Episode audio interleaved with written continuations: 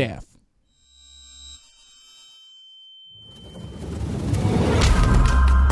Eu sou Gisele Camargo e esse é o Anticast número 492.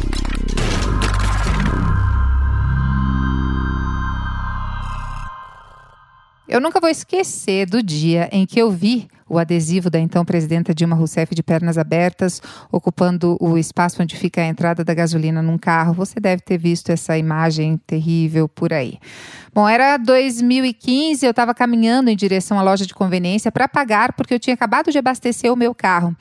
Era mais ou menos essa época do ano, eu estava grávida de uns sete meses. Eu estava ali naquela fase, constantemente em slow motion, bem cansada, e quando eu vi a imagem, ela me chamou a atenção, mas eu não entendi direito do que se tratava. Eu tive que chegar mais perto do carro que estava estacionado na porta da loja de conveniência. E quando eu realmente compreendi a violência daquela imagem, o quanto ela era grotesca, eu tive um sobressalto, saí rapidinho de perto do carro porque eu fiquei muito constrangida e muito chocada. O golpe se aproximava por todos os lados. A presidenta Dilma Rousseff era constantemente vítima de ataques sexistas, foram muitos. A gasolina estava na casa dos três reais e as pessoas estavam muito indignadas. Pipocavam manifestações raivosas como essa que se tornou um clássico da Thaís Helena Galon. Aí nós ficaremos em casa mas não abasteçam! Deixem eles com a gasolina sobrando! É a lei da oferta e da demanda! Se sobrar produto, abaixa o preço! Hoje de tarde a Dilma disse que não vai abaixar! Nós vamos ficar sem alimentos! Não adianta abastecer carro se não tem caminhão na estrada! Parem de abastecer os carros!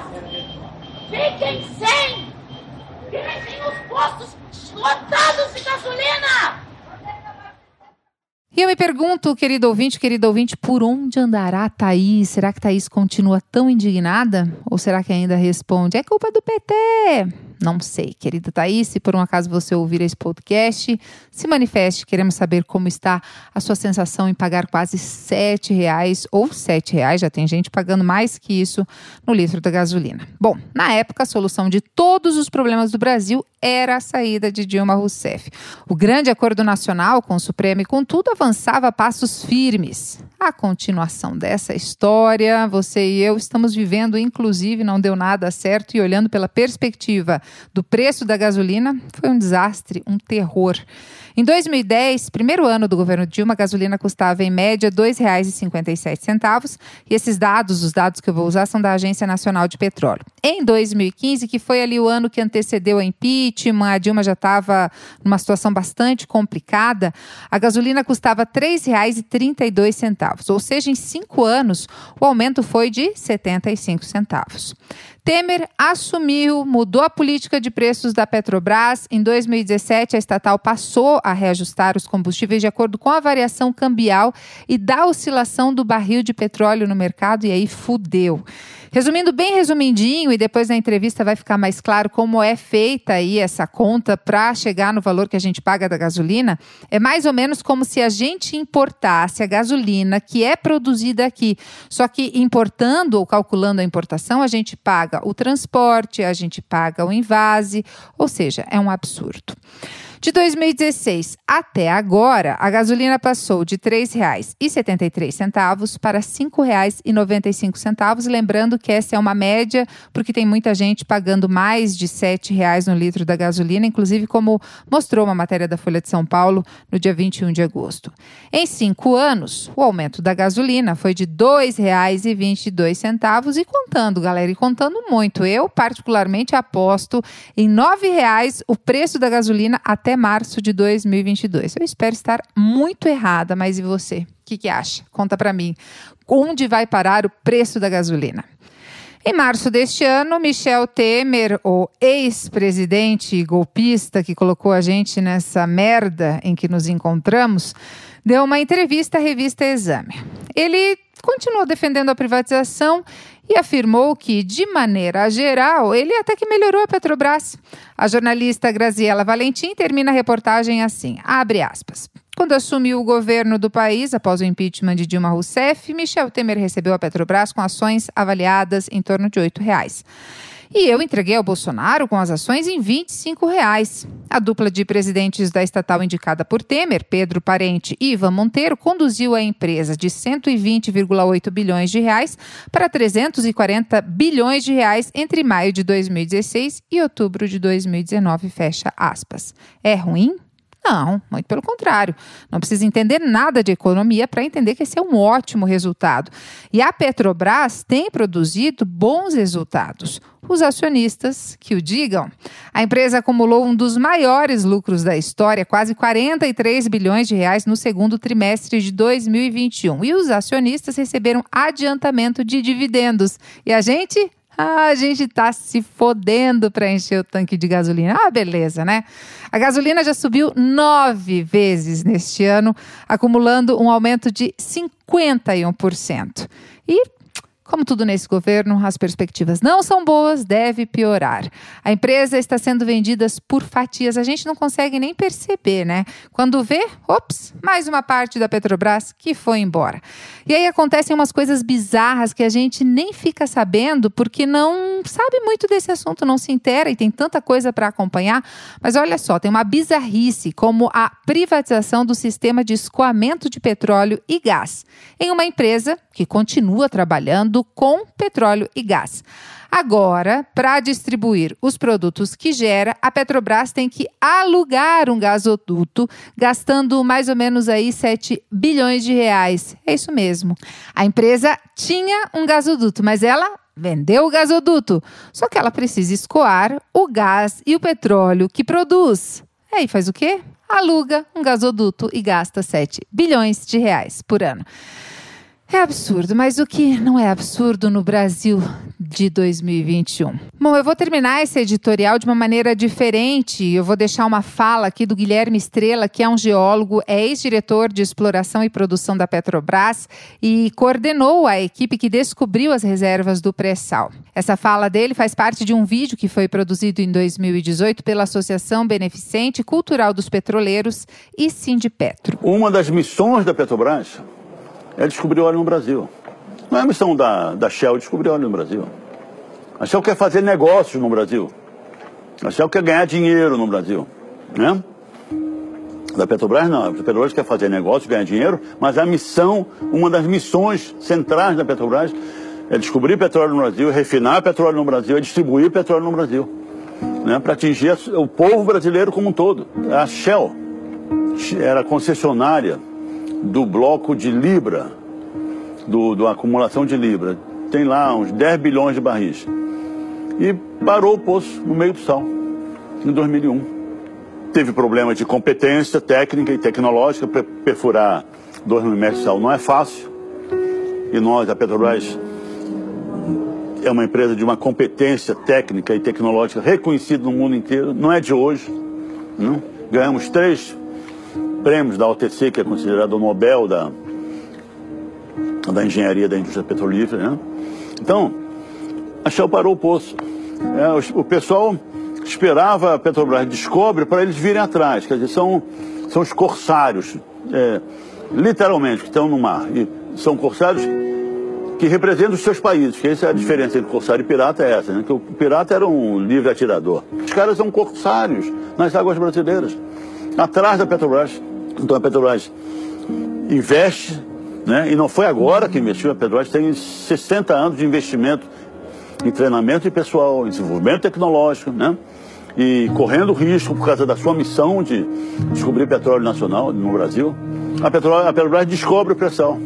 Estava aí para eles descobrirem, mas não quiseram investir no Brasil. Esses caras querem, eles querem é saquear as nossas riquezas. Isso aqui é a, é a grande verdade. Quer dizer, que, é, a hora que nós começamos a vender campos do pré-sal, a gente está funcionando como se fosse uma, uma, uma instituição de fomento para essas empresas ganharem dinheiro.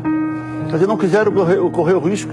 Todo o investimento da companhia em décadas para formar uma equipe competente, séria e dedicada, né?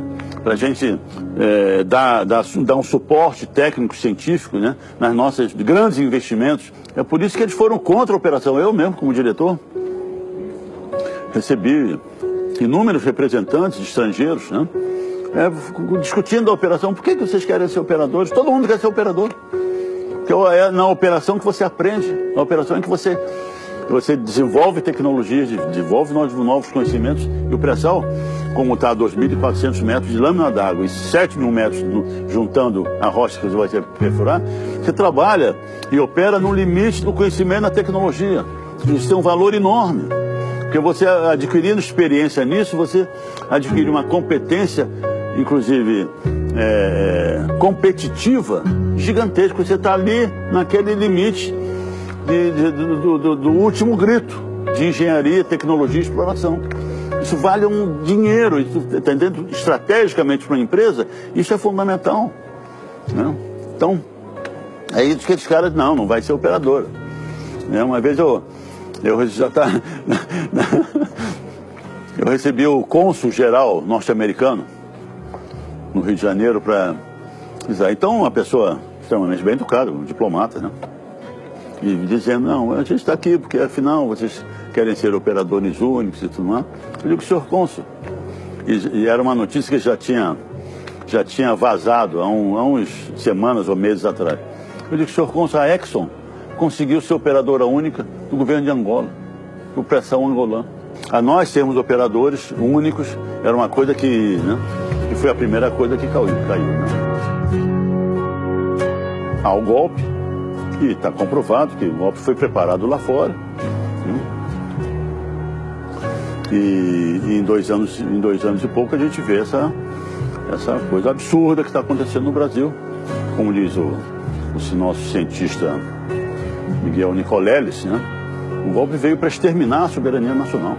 A missão de uma empresa não é dar prejuízo, ao contrário, tem que dar lucro, mas ela ser preparada para servir a sociedade, né? E não é, servir aos seus acionistas, né? Porque o maior acionista da Petrobras é o povo brasileiro através do governo.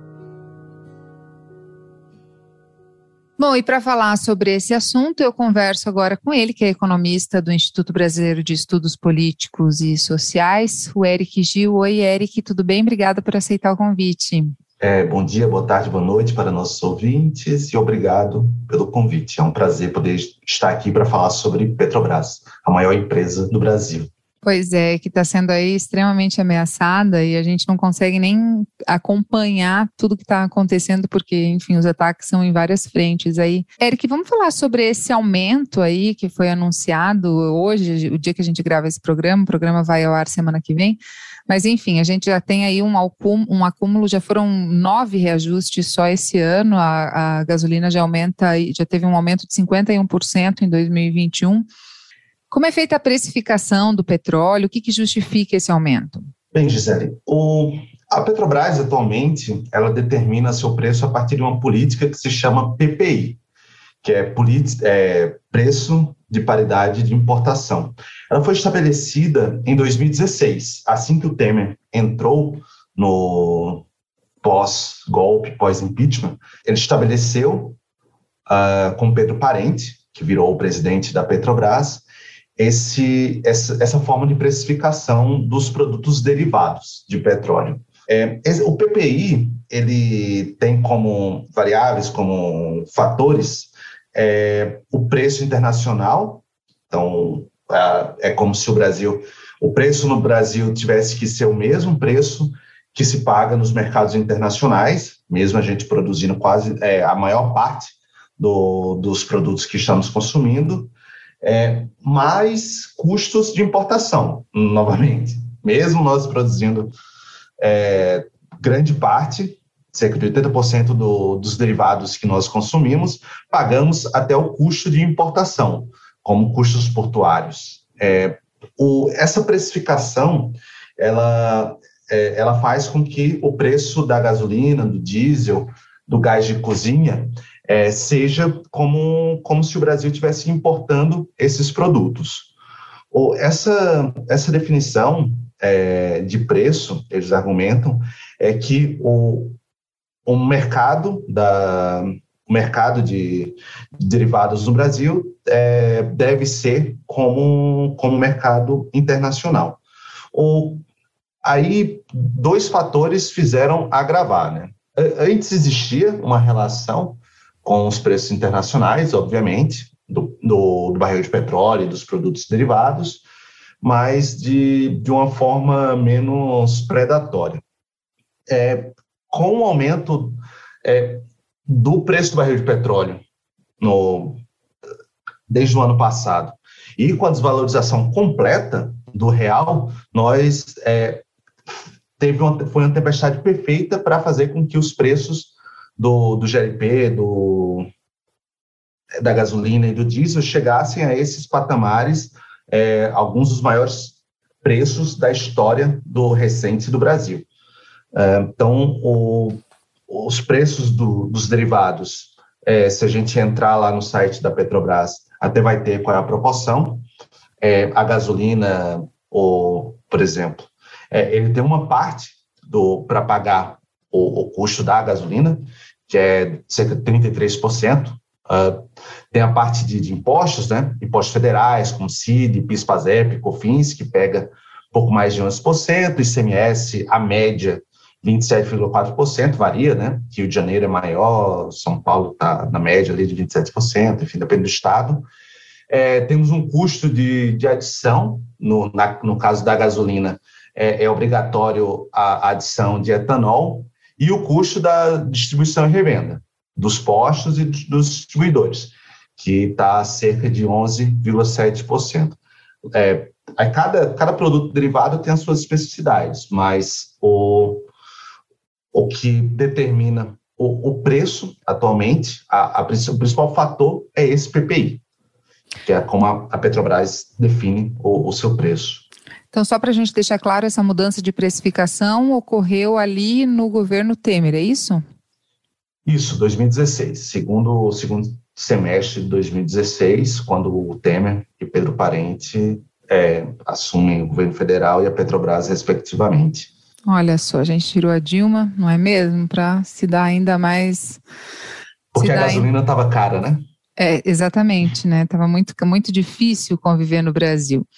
É, bom, são várias frentes aí que a gente pode, que a gente precisa abordar. É, uma coisa que me chama atenção é, e é uma pergunta que eu faço: é quem lucra com a gasolina nesse preço? Porque, enfim, a gente sabe que o preço dos combustíveis ele é uma, é uma cascata, né? Ela influencia o preço de todos os outros todos os outros bens, enfim. A Petrobras divulgou esse ano, é, no segundo trimestre de 2021, um desempenho, é, é, um lucro líquido de 42 bilhões de reais, que foi distribuído entre os investidores. Ou seja, a gente pode falar que são os investidores da Petrobras que estão lucrando aí com esse preço absurdo? É, eu, eu dividiria em, em dois ganhadores, grandes ganhadores. O primeiro são os acionistas, como você falou, o resultado financeiro da Petrobras para o segundo trimestre desse ano foi de quase 43 bilhões de reais, e isso se, de, é, se deve é, basicamente pelos altos preços do, do petróleo e do, dos produtos derivados. É, se você entrar no, nos resultados, na publicação lá dos resultados da Petrobras, a própria empresa vai, vai indicar esses dois fatores como os principais, principais variáveis para explicar esse, esse lucro é, imenso. Desde que, a, a partir do ano passado, a Petrobras fez uma mudança na, na, na política de, de, pagamento de dividendos.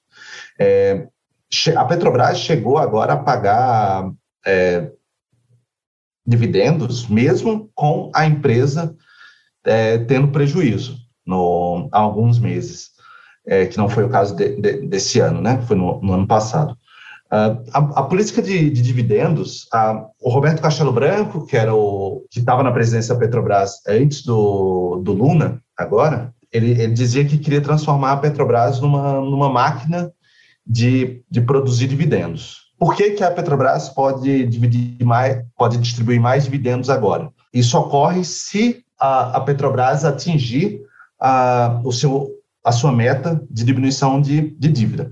Porque desde, desde 2016, desde 2015, na verdade, final do governo Dilma, com aquela virada liberal né, dela, a, Petrobras passou a, a, colocar que ela estava muito endividada e teria que, que fazer privatizações dela para poder diminuir o, a dívida. E, e hoje, se a, a, Petrobras atingir os 60 bilhões de reais de, de dívida bruta, ela, os, os acionistas ganham como, é, como prêmio um, um, maior, um maior nível de dividendos.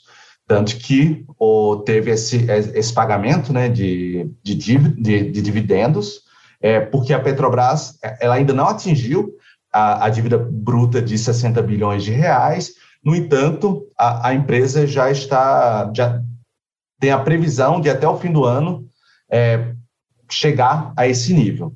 É, logo, ela pode fazer, antecipar mais de 30 bilhões de reais em dividendos para os seus acionistas. Ela, ela linka a, a venda da empresa, porque ela, ela bate a, a dívida vendendo ativos da, da própria empresa, ou seja, você vende dividendo, é, ativos extremamente lucrativos e transforma em dividendos para o, os acionistas. Esse é o primeiro, o primeiro beneficiado. É tipo é... uma autofagia, assim, né?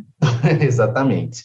Ela, ela vai entregando para outros para outros componentes do mercado, ativos extremamente é, lucrativos, mas que a gente pode falar isso é, depois, e os próprios acionistas ganham com isso, é, ganham um prêmio por, por entregar a empresa. E o segundo beneficiado é, desse por essa política de preços são os importadores. A Petrobras ela vem diminuindo a sua parcela ao longo dos últimos anos, a sua parcela no mercado é, de derivados no Brasil. Por quê? Essa política, o, o, PPI, ela, ela lembra que eu falei que adicionava até custos de importação. A gente produz a gasolina, é, por exemplo, é, em São Paulo, nas refinarias de São José dos Campos, de Cubatão, é, em Duque de Caxias, da Reduc, aqui no, no Paraná, na Getúlio Vargas, mas a gente cobra como se estivesse importando é, essa, essa gasolina, inclusive com o custo que a gente teria caso tivesse que pagar a tarifas alfandegárias, é, tarifas portuárias. Isso não, não é de graça. É, isso joga para cima o preço para que outras empresas, empresas possam chegar aqui e fazer importação do, de gasolina, diesel, GLP. Por quê? É, antes a Petrobras cobrava menos, porque ela não, ela não tinha, ela não tem um custo de porto, então ela não colocava o custo portuário no, no, na sua precificação. Mas isso impedia que importadoras competissem, porque o preço dela seria pior. Mas com o PPI, você permite que tenha a entrada dessas novas empresas e elas comem mercado da Petrobras.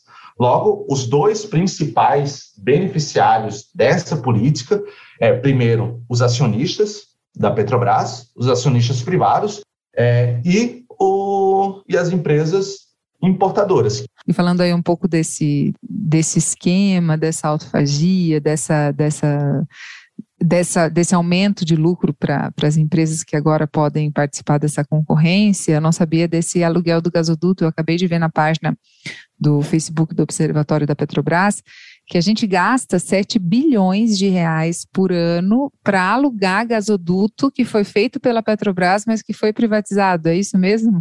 É uma, é uma política de fatiamento e venda da Petrobras. O, o Paulo Guedes não conseguiu vender a Petrobras, até porque todas as pesquisas de opinião nas últimas duas décadas, pelo menos, aponta a Petrobras como a empresa que, que a população mais é contra a venda, porque é uma empresa extremamente lucrativa.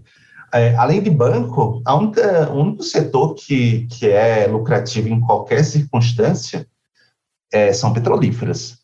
E a Petrobras, ela é difícil você convencer a população que é, que é bom privatizar a Petrobras. Mas está fazendo por partes, está vendendo é, vários pedaços é, da empresa, e uma delas é, são as duas empresas de transporte de gás natural, que você, é, que você lembrou, que é a NTS e a TAG. São duas transportadoras. O, o mercado de, de petróleo e gás, ele, ele tem uma divisão. Apesar da Petrobras antigamente, antes da destruição por parte do Michel Temer e do Bolsonaro, é, ela atuava de forma integrada, do poço ao posto.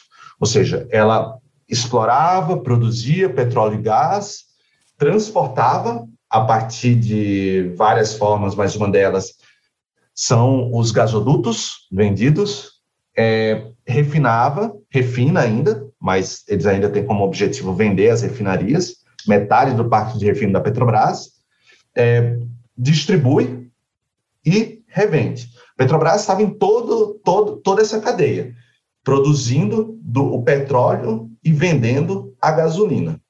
Os gasodutos, eles são uma parte muito importante é, na, nesse mercado, porque ele, o gás ele é difícil de transportar de outra forma que não por dutos, por canos que, que escoam a, a produção até o, até o consumo. A Petrobras ela tinha, ela construiu no, né, nas últimas décadas essa, esse, essa estrutura de dutos, de gasodutos no Brasil e, e detinha a, a maior parte dessas, desses, desses dutos. É, a participação privada era irrelevante, não porque era proibido, mas porque a iniciativa privada, desde, como desde quando foi criada a Petrobras, na década de 50, quando sim, aí sim foi estabelecido a, o monopólio estatal, a, a iniciativa privada não conseguiu é, criar essa indústria, não, não teve competência suficiente para garantir a criação da indústria brasileira, que na década de 50 a gente importava basicamente tudo. A Petrobras que, que criou esse mercado. Bem, mas voltando aos gasodutos. Com a venda da, da NTS e da TAG, que juntas elas são, são responsáveis por 79% de toda a entrega de transporte de gás natural no país em julho de 2021, dados da, da ANP. É, vendido esse, esse, essa estrutura, e ainda a Petrobras pretende vender é, a, a sua participação na transportadora brasileira Gasoduto Bolívia Brasil, a TBG, que aí tem outra a participação de mais 20%, ou seja, NTS, TAG e TBG é, são responsáveis por 99% da entrega de gás natural em julho de 2021 no Brasil. A Petrobras já conseguiu entregar para fundos e empresas estrangeiras, canadense e francesa, é, a NTS e a TAG, responsável por 79%.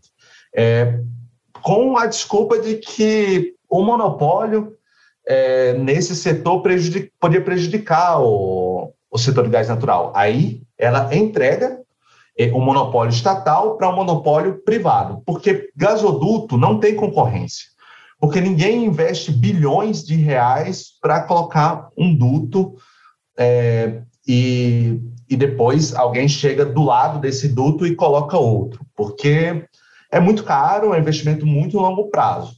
É, então, essa venda é, para esses fundos e essa empresa francesa, ela transferiu uh, o monopólio desses gasodutos para eles. Agora, a gente deixou de ter um, um monopólio estatal para ter um monopólio privado. Isso aconteceu em outras, outros setores também que a Petrobras é, entregou para a iniciativa privada.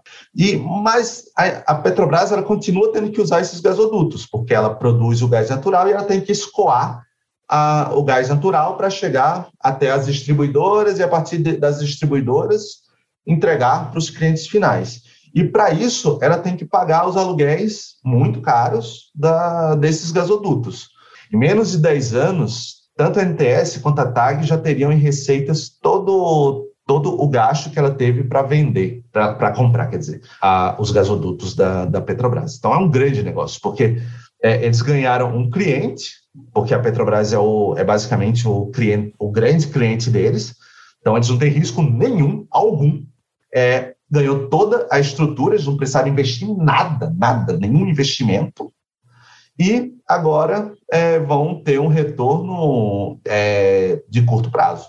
Vão, em breve vão poder lucrar tendo feito um grande negócio. É, falando aí sobre, essa, sobre esse argumento do monopólio, a gente precisa lembrar do FHC, porque a gente olha muito para o Temer, né? E lembra, olha muito para o Bolsonaro e para o Guedes, enfim, o Guedes que pessoalmente está lucrando bastante, daqui a pouquinho a gente pode falar isso, porque tem várias empresas ligadas a ele, envolvidas aí nesse fatiamento, na compra desse fatiamento da Petrobras. E a gente tem essa opinião pública muito contra a venda da Petrobras, mas que também não monitora muito o que está acontecendo, porque a, a empresa está sendo vendida, né? Tipo, ela está sendo privatizada. E isso não começou agora, ela começou lá na época. É, do FHC numa privatização indireta, se é que a gente pode falar assim, colocando as ações da Petrobras na, na, na Bolsa de Valores. Esse teria sido o começo do que a gente está é, tá chegando agora? A quebra do, monopólio é, do petróleo, em 1997, pelo FHC, é o início de tudo. A gente tinha o, o monopólio do, do setor é, estatal, mas o FHC ele não conseguiu vender a, a Petrobras como, como um todo, assim como ele conseguiu fazer com outras grandes estatais brasileiras, mas ele teve a quebra do, do monopólio e, e também vendeu é, ações da, da Petrobras. É uma empresa extremamente, sempre foi uma empresa lucrativa e a venda das ações ela, ela começou a entregar à iniciativa privada ou esses ganhos que o Estado deveria ter. Até porque o, o, tanto o petróleo quanto o gás natural, eles são propriedade do, do Estado brasileiro. A indústria de petróleo nasce nas mãos privadas do, dos, dos, grandes países imperialistas. É, Estados Unidos com a gigante Standard Oil, é, mas também na Inglaterra, é, Holanda, é, e, e, essas, e essas empresas elas passaram a se expandir para os países que tinham reservas de petróleo, no Oriente Médio, no Norte da África, na Ásia e na América Latina. E meados do século passado houve essas nacionalizações na, na Venezuela, na, é, no Irã, no, no, no, Egito, Canal de Suez, mas nesse, nesse contexto nacionalista. A Arábia Saudita até hoje tem a, a maior um, uma, uma Aramco, que é uma grande petrolífera, um dos maiores petrolíferos do mundo, e que gera grandes dividendos para o seu para o Estado apesar do Estado ser uma autocracia lá, né? Mas uhum. é, os dividendos vão para, para o Estado. O, o Brasil, nesse contexto de nacionalismo, de nacionalismo é, do setor de petróleo, criou a Petrobras, gerou, criou a, o monopólio é, estatal do, do setor. Então, ele fez isso dentro de um contexto. E com o, o, neoliberalismo na década de 80 e aqui no Brasil na década de 90, a gente entregou é, esse setor muito lucrativo para o mercado. E até, até hoje a gente, a gente vem, ano após ano, é, acentuando essa, essa entrega. Primeiro com, com, com as ações, mas depois, é, com a quebra do monopólio, com a entrada de grandes empresas como a Shell, é, a ExxonMobil, todas essas empresas é, americanas, mas que elas tinham dificuldade em competir com, com a Petrobras, porque a Petrobras era muito grande. É, a partir do o, o golpe de 2016, ele, ele melhora o cenário para essas, essas empresas, que de 2016 para cá ganharam bastante participação na produção de petróleo e gás. Logo, a, primeiro, FHC cria as condições para a chegada dessas grandes empresas é, estrangeiras que acabaram ficar, ficando de fora da indústria petrolífera brasileira da década de 50 até a década de 90.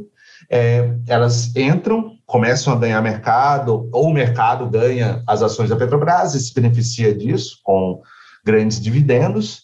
A, gente teve a descoberta do pré-sal nesse meio tempo, né? E isso Sim é, é, uma, é a maior descoberta no, nas últimas décadas no, no setor de petróleo e gás. Bom, você é autor do privatômetro, é isso? Isso, privatômetro. Privatômetro, você e o Tiago é, da Silva Silveira. É, e, é, bom, lá a gente já tem quase 200 bilhões de reais do povo brasileiro que foram entregues à iniciativa privada em seis anos. É o maior ritmo, né? É, a, a gente fez uma nova atualização que ainda vai entrar no ar. Provavelmente, quando o, o podcast estiver no ar, já vai, é, no Observatório Social da Petrobras, no site, já vai ter essa atualização. 230 bilhões de reais. O privatômetro ele, ele tem como objetivo mostrar à população quanto que já foi vendido, porque você falou que era difícil né, acompanhar é, o que estava com o desmonte da Petrobras, porque de fato é, e esse é o objetivo. O Paulo Guedes não conseguiu vender a Petrobras é, como pretendia no início, porque é um governo enfraquecido, é um ato muito impopular, mas ele está vendendo é, por partes. Ele vendeu a BR é, Distribuidora, terminou de vender no, no mês passado, que é a segunda maior empresa do Brasil, é, segundo a, a, a Exame, ou aquele, aquele ranking da, da Exame. O fatiamento da Petrobras e a venda de, de vários outros, de outros ativos. E o privatômetro ele quer mostrar à população isso, o que, que já foi vendido da Petrobras, o que já foi privatizado. Porque eles querem esconder, mas nós queremos mostrar, nós queremos denunciar a, a privatização da Petrobras. E a gente consegue apontar que, pessoalmente, o Paulo Guedes está ganhando aí com essa privatização, tem várias empresas ligadas a ele participando da compra dessas fatias, né? É, a gente até publicou nesses últimos dias, na semana passada, na verdade, é, um, um, material sobre a venda de urucu. Porque está vendendo, eles estão vendendo tudo da Petrobras. Estão vendendo desde empresas, como a BR, a Liquigás, a NTS, a TAG, a Campos. Só vamos falar sobre o que é o urucu, é a unidade dentro da Amazônia de, de exploração de gás de cozinha, é isso? É, o Polo Urucu, ele é um, ele fica ali no coração da Amazônia, é, no estado do Amazonas, e ele é um, um dos maiores, é, das maiores reservas terrestre, ele é a maior reserva de gás natural. E a Petrobras, ela está vendendo o Polo Urucu, e eu, a, até agora a compradora será a Eneva, que tem uma das, das suas, dos seus principais acionistas, dois dos seus principais acionistas, a, o BTG Pactual, que é o banco fundado pelo Paulo Guedes, é, e mais alguns outros poucos banqueiros. E o BTG vem se beneficiando de, de várias formas com as privatizações brasileiras. Alguns comprando diretamente, como é o caso da, de Urucu via a Eneva, que vai se tornar a segunda maior produtora de gás natural, graças à entrega é, do polo, polo Urucu e, mas também fazendo a, a, assessoria financeira dessas, dessas privatizações. No, em 2019, se não me falha a memória, é, a gente teve uma venda grande de aeroportos. A, a assessoria foi feita pelo BTG Pactual. Então, fica, fica claro que o BTG ele sai ganhando de várias formas com as privatizações feitas no Brasil, seja comprando, seja assessorando é, empresas estrangeiras ou nacionais que estão comprando o, o, os ativos. Ai, que tristeza, Paulo Guedes safado, ele safado não serve para nada, só para roubar o Brasil ainda mais. Nunca produziu nada essa porra desse homem.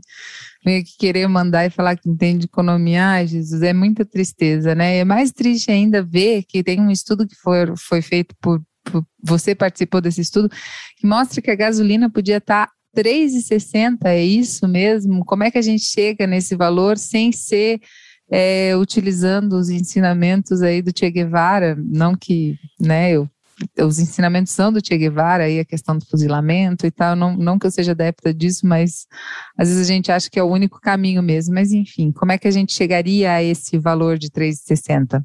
A gente produz o petróleo, a gente produz é, uns 90%, às vezes mais, às vezes menos, do petróleo utilizado nas nossas refinarias, e as nossas refinarias são responsáveis pela produção de 80% do que a gente produz, de, do que a gente consome de, de GLP, de gasolina, de diesel e de outros derivados. Ou seja, a gente tem é, uma, uma soberania, ou teria, deveria ter, né? é, para o que a gente consome. E com o pré-sal, a gente está aumentando ano após ano a produção de petróleo. Ou seja, a gente, é, tendo em vista isso, é, nós é, propomos a, que a Petrobras ela possa produzir e, e vender esse, esses produtos com, o, com esses, esses valores. Que você citou aí a, o 3,60 da, da gasolina, mas a gente colocou 2,90 do diesel e 60 reais do gás de cozinha. E isso ganha mais notoriedade da, dessa, dessa possibilidade diante dos preços mais altos da, do século para esses três produtos. A, a, nossa proposta é simples, que o, os, os, o lucro e o preço desses produtos, assim como qualquer, de qualquer outra, outro produto da, da economia, seja baseado nos custos de produção. E isso acrescido um lucro para a empresa.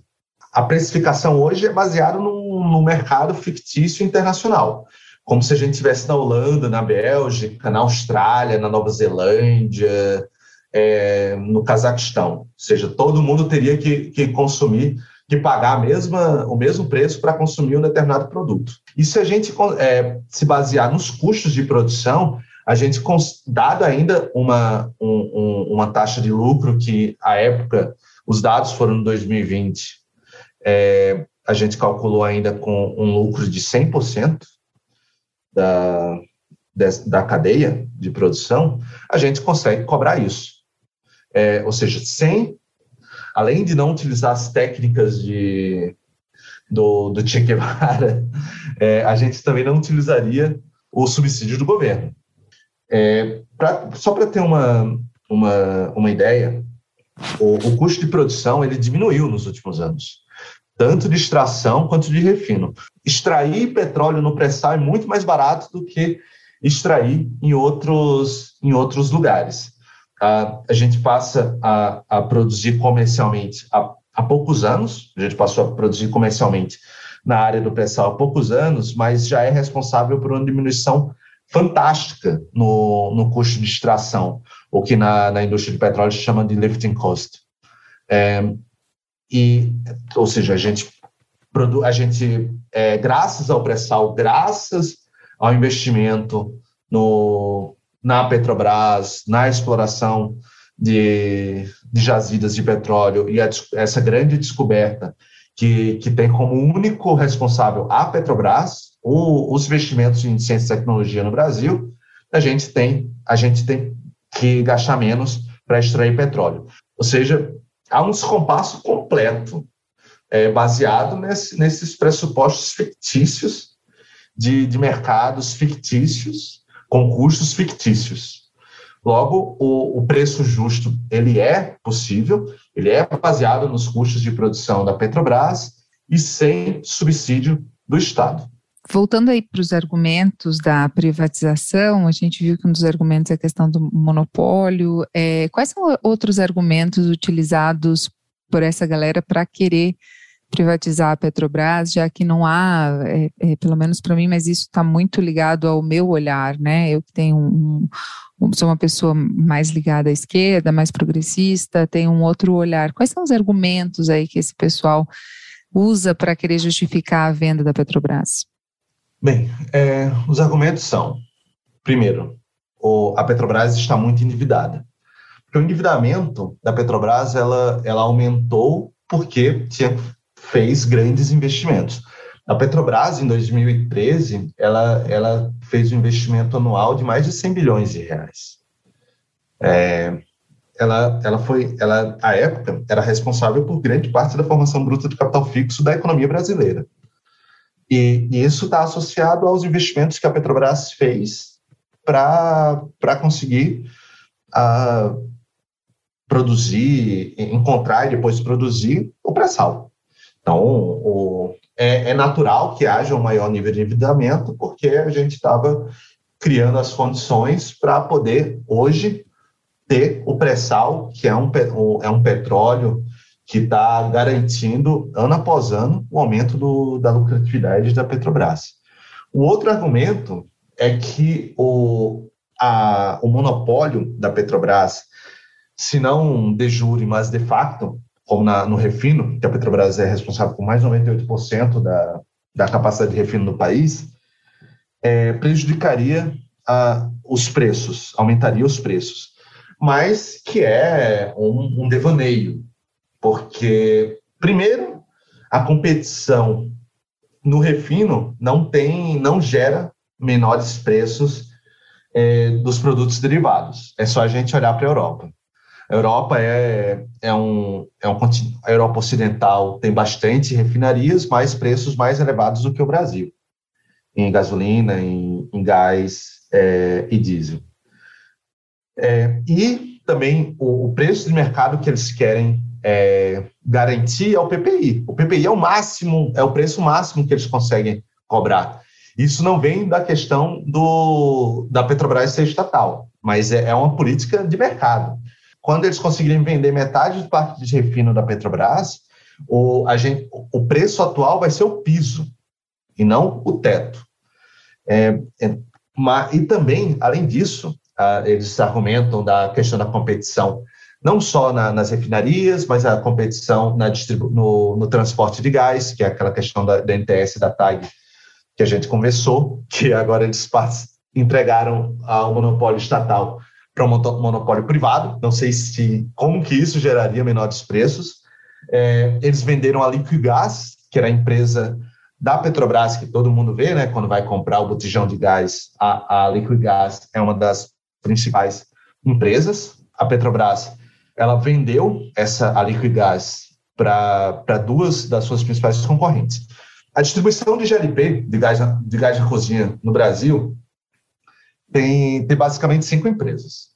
A Ultragás, que tem 23,4% da, do market share, da, do, da participação no mercado. A Liquigás, 21,2%. Supergás Brás, 20%. Nacional Gás, 19%. Copa Gás. Aí a Petrobras está preocupada com concorrência, aí ela vende a Liquigás para duas concorrentes é, da Liquigás, que é a Copa Gás e a Nacional Gás. É, logo, cinco empresas que detinham 92% no mercado viram quatro empresas, com 92% do, do mercado. Ou seja, você tira o ator estatal, a Liquigás, que era a segunda maior empresa da, é, desse setor, transfere esse mercado para duas empresas privadas e você concentra, transforma um, oligopólio de cinco empresas em quatro empresas e agora todas, todas privadas. Isso não me parece ser uma preocupação com a, a concorrência. assim como a, a, questão da NTS da TAG, entrega de, de monopólio estatal para monopólio privado, e a Gaspetro, que não sei se, se os nossos ouvintes é, prestaram atenção, mas há, há, duas semanas a Petrobras vendeu a Gaspetro. É, é, um, é um setor com emaranhado de, de, setor, de, de subsetores, de empresas que fica difícil de entender. Mas a Gaspetro ela é uma empresa que tem participação nas distribuidoras estaduais. Ela foi vendida para a Compass, que é a, uma empresa da COSAN. É, com a venda da, das e a, e a Gaspetro ela tem, tem participação em várias distribuidoras estaduais. Com a venda da, da Gaspetro para para a COSAN, metade para a COSAN, é, 51% para a COSAN e 49% para a Mitsui, que é uma empresa é, japonesa, a, a COSAN vai ficar com 80% do mercado de distribuição de gás natural do Brasil. Ou seja, gente transferiu todo o peso estatal da Gaspetro para uma empresa privada, a, é, da COSAN, que é uma da, que tem oligopólios em vários setores. E também a Mitsui, essa japonesa, que tem a participação acionária em 18 distribuidoras de gás natural. Já tem 27 distribuidoras de gás natural. Ou seja, a gente criou um, um, uma força é, de duopólio entre a COSAN e a Mitsui para o gás natural de toda a é, de todas as distribuições de gás natural do Brasil. Ou seja, o, esse, esse, argumento de maior competição, ela cai por terra, porque na prática a Petrobras está pouco se lixando para isso, ela está ela tá transferindo é, monopólios, é, estatais ou grandes participações, como é o caso da Liquigás e da, da Gaspetro, é, para a mão de empresas privadas. É, logo, é, o problema para ela não era esse. Ela vai entregar, ela vai criar monopólios e, e oligopólios puramente privados. E as refinarias, é, tem um estudo da, do Departamento de Engenharia de Produção da PUC-Rio que mostra que a venda das refinarias de, é, da metade do parque de refino da Petrobras vai criar monopólios privados regionais. Porque as refinarias elas não competem entre si. Se vocês prestarem atenção, as refinarias elas estão posicionadas regionalmente. A gente tem uma, uma refinaria em Manaus, que aí distribui para o mercado local. A gente tem a, uma, uma refinaria em Abreu e Lima, é, ali próximo de Recife a RNEST, que faz a distribuição naquela região, a gente tem uma no Ceará, que faz uma, um, uma distribuição naquela região, Rio e São Paulo que tem mais, mas porque também há, há, uma, uma demanda muito maior. Mas quando você entregar, por exemplo, você entrega a Repar da, é, do, no Rio Grande do Sul, você entrega a refinaria do Rio Grande do Sul para as mãos, por exemplo, da Ultra que é uma das que estão tentando comprar. Ah, não, não vai haver ah, refinarias de outros locais que vão conseguir competir com a refinaria do Rio Grande do Sul. Porque, é, primeiro, é, é, mais difícil, mais caro você mandar, por exemplo, do, de São Paulo, do Rio, é, produtos derivados para Porto Alegre, é, sai mais caro do que o, o preço que a refinaria, que será, que deverá ser privatizada lá, vai, vai poder, vai ter margem para fazer. Logo, é, no Rio Grande do Sul vai ter um, um monopólio da, de quem comprar a refinaria da Petrobras. É, mesma coisa vai acontecer em Recife.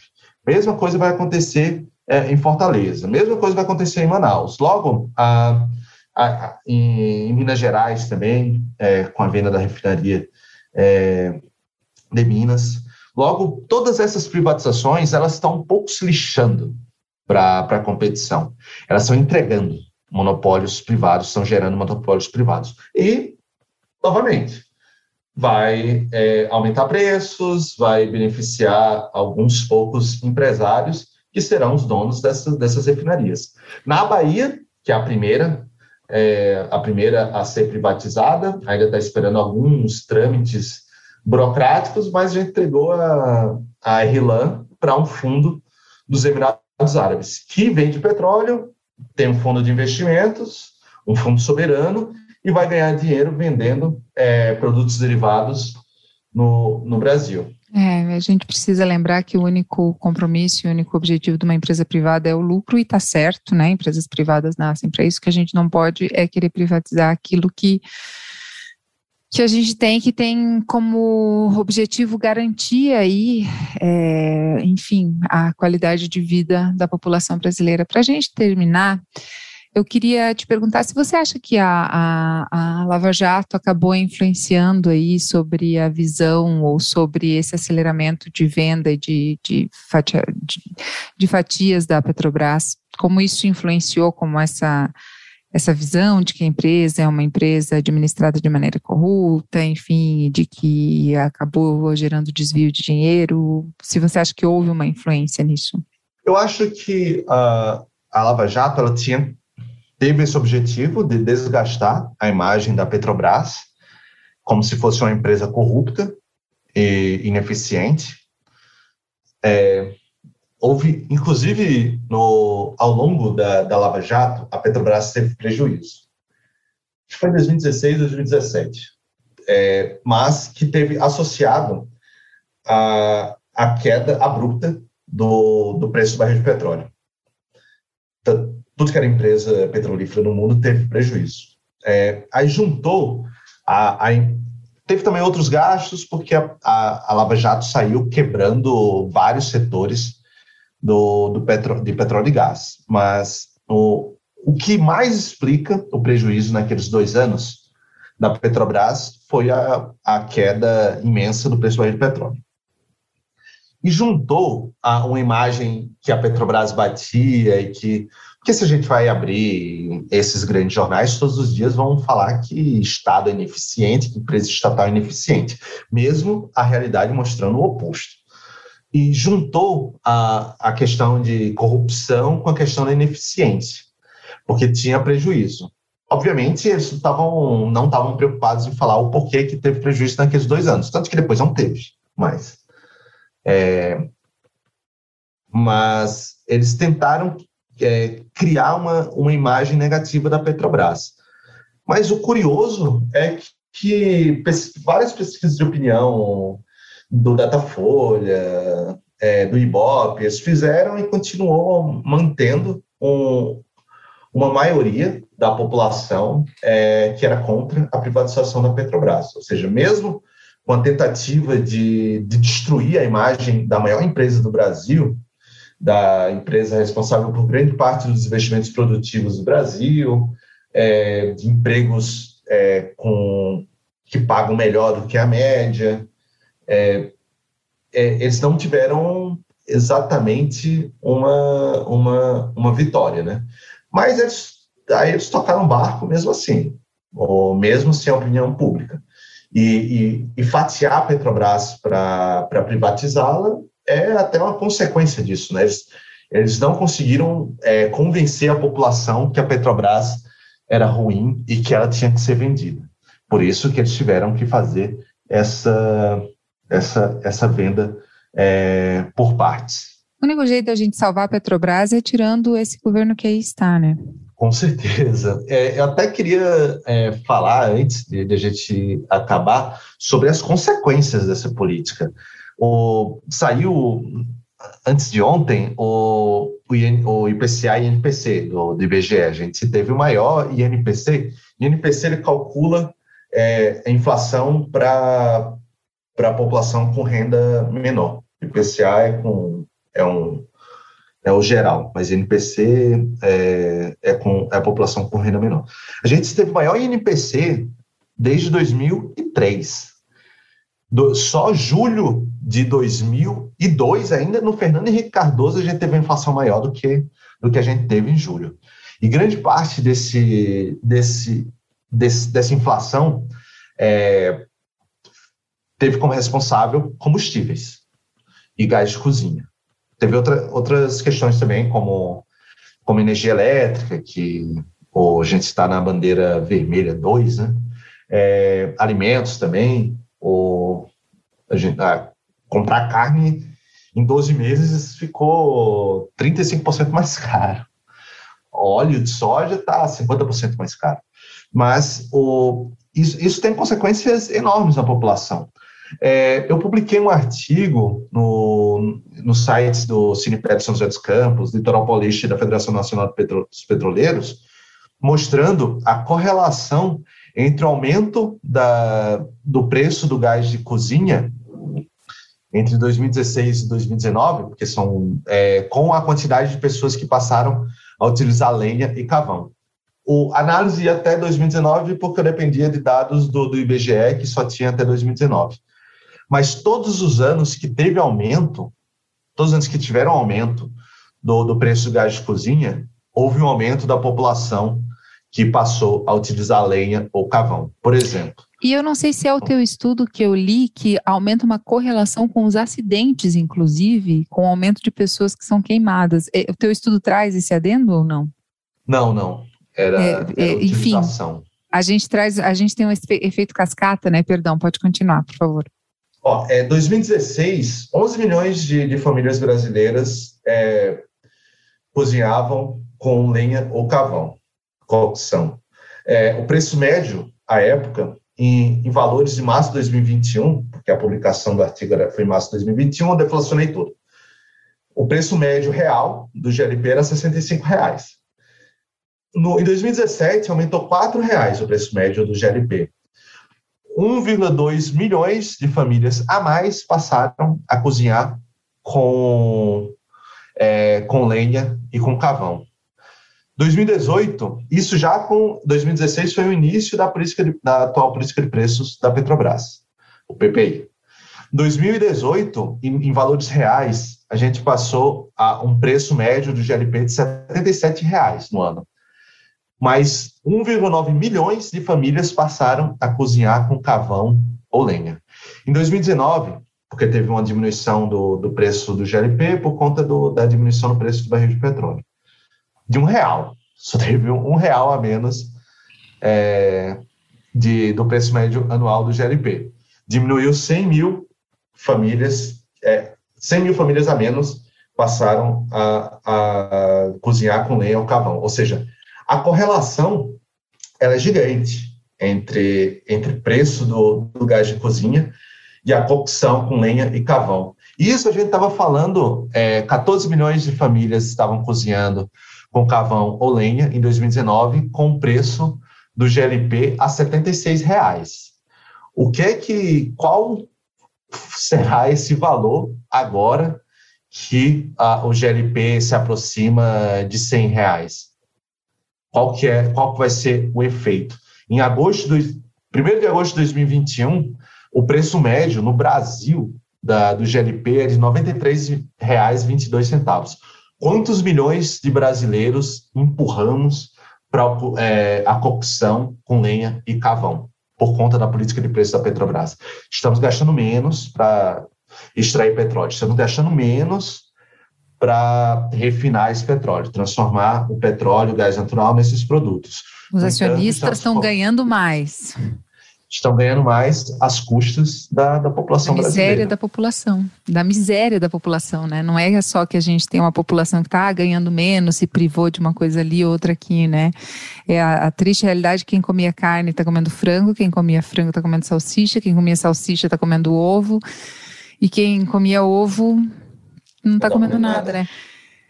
Eu vi um meme esses dias bem cruel, assim, e que a política do Paulo Guedes é: você não precisa comprar gás de cozinha se você não tiver comida para cozinhar, né? Então, veja só. Essa é esse a, é esse o objetivo. Essa, essa é a dica de, de economia. É, é o duro de ver o programa. Eu fiz um programa recente sobre a venda dos Correios. É, que a política mesmo é isso: é um, uma população cada vez mais miserável, desigual e sem forças para lutar, né? Porque embora quem tem fome tem pressa, quem tem fome não consegue se articular, né? Então assim a gente acaba aceitando o emprego que tem do jeito que dá. E desde o golpe em que a nossa presidenta Dilma Rousseff foi destituída de maneira injusta, covarde, sexista, a gente tem um enfraquecimento de todas as instituições começando pelo enfraquecimento do brasileiro, né? Tipo, o brasileiro está comendo. A gente tem notícia de que o miojo vai impulsionar a venda de massas, veja só, uma população que está se alimentando de miojo, que nem comida é, né? Aquilo é qualquer coisa menos comida. O então, feijão assim, está sendo vendido, é o feijão quebrado. quebrado. O arroz também é farelo. Ração, né? Farelo, né? Aquilo não é comida. Então, assim, a gente tem um enfraquecimento da, da popula do, do brasileiro, né? O brasileiro é, de maneira mais fraca e capacitado de, de resistir que as entidades superiores tenham misericórdia da gente e que, enfim, alguém se inspire aí no Che Guevara. Tô brincando, não muito, mas tô brincando, não vai partir de mim essa iniciativa. mas se acontecesse, não acharia ruim. Brincadeira, mais ou menos. Eric, mais alguma colocação? Eu acho que é isso. Além de que estamos muito ferrados. a política da Petrobras ela simboliza o que para o Paulo Guedes sempre o Brasil, entregar patrimônio público para iniciativa privada, para os seus, seus amigos e clientes, e assim a gente tem uma economia com recordes no, no índice Bovespa, mas, por outro lado, com recordes de, de desemprego, de inflação e diminuição de renda. Esse é o objetivo da política é, econômica do Paulo Guedes. Ele não está nem aí se o INPC foi quase 10% em julho, que as pessoas não tenham emprego, que esteja batendo recordes no, de, de desemprego, que as pessoas estejam é, morrendo de fome, porque para ele isso não é economia. Economia é, é o mercado é, financeiro, o mercado é, são as bolsas. Isso aí está muito bem, tanto que construíram lá na Faria Lima uma estátua em homenagem ao Paulo Guedes. Isso acho que simboliza muito bem o que as nossas elites acham da política econômica do Paulo Guedes. É, e eu, é, eu, esses dias também vi um, um, um texto e fez muito sentido para mim, assim, é muito difícil entender economia e como as coisas se colocam, mas não é fácil, não é difícil de entender que a gente tem um, um país que é recordista em produção de alimentos, né, ano após ano, assim, e, e, e a fome tem aumentado de, de maneira expressiva, assim, né, a gente não consegue não dá para colocar isso como uma política favorável da população, né? Assim como a gente tem um pré-sal, não tem a população não pode comprar um gás de cozinha. Sim, e a gente produz gasolina e paga como se estivesse importando. Enfim, que tudo isso passe, que 2022 seja um ano de esperança para a gente, né? E que a gente consiga realmente que a população olhe para aquilo que ela acreditava ser aquilo que ela que foi plantado como algo que era ruim, que saqueava, na verdade, aquilo sim era qualidade de vida, né? Óbvio que com as devidas críticas e possibilidades de melhoria, mas que, enfim, que a gente saiba que sempre dá para piorar, que não seja o caso. Tomara que a gente já esteja chegando bem no fundo do poço e lá tem uma mola propulsora para a gente sair disso. Obrigada, Eric. Obrigada também aos ouvintes aqui deste Anticast. Lembrando que a imprensa, é, que, o, que o trabalho de informação independente não está, porque se tem uma coisa que tá, que une a imprensa tradicional é a política de reformas e privatizações do Paulo Guedes. Então, esse tipo de assunto abordado desse jeito, você só vai ouvir com quem produz conteúdo independente. Então, assim, apoie. Cinco reais você já faz a alegria. É o Anticast. Vou ficar muito feliz de contar com a sua colaboração. Nosso financiamento está lá no Catarse. Só entrar no nosso site, que está bem desatualizado, mas a campanha está lá. Ou dar um Google catarse.anticast. Não é o Anticast. Apoie o seu produtor de conteúdo independente. Isso aqui é o que realmente tem levado informação, informação de qualidade e informação de verdade para vocês. Muito obrigada, um beijo, boa semana e que tudo isso mude. Obrigadão, Eric. Obrigado, Gisele. Obrigado a todos os ouvintes. Foi um prazer estar aqui com vocês.